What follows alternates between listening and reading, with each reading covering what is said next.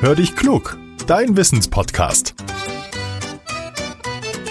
Mit Judith und Olaf.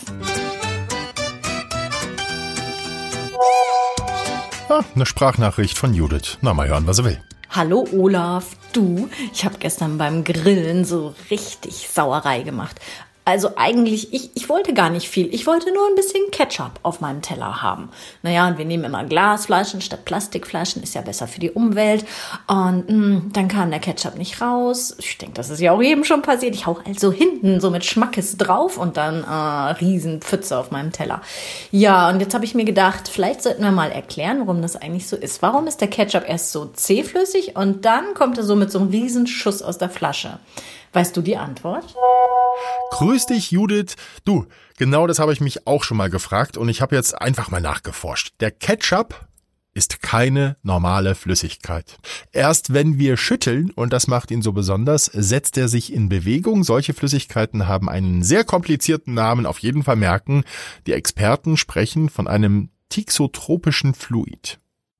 Das sind Flüssigkeiten, die ihr Fließverhalten ändern, wenn Kräfte einwirken.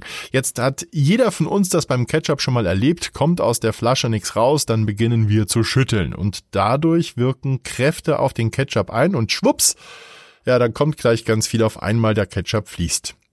Experten sagen, der Ketchup ist anders gebaut als zum Beispiel Wasser oder Apfelsaft.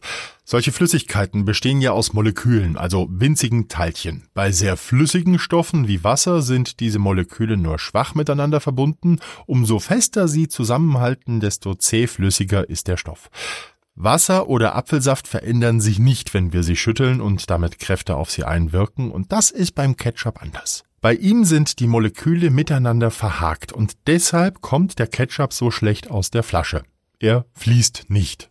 Schütteln wir ihn und üben Kraft auf ihn aus, dann verändert sich etwas, und zwar die Verbindungen zwischen den Molekülen lockern sich und das sorgt dafür, dass der Ketchup dann aus der Flasche kommt, er kann sich bewegen.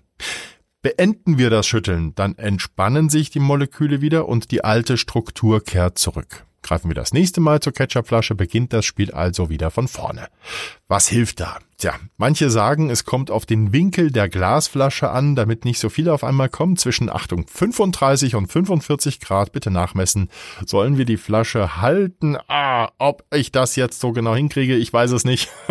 ich probiere es aus mit dem Geodreieck das nächste Mal. Ja, den Ketchup auf den Burger.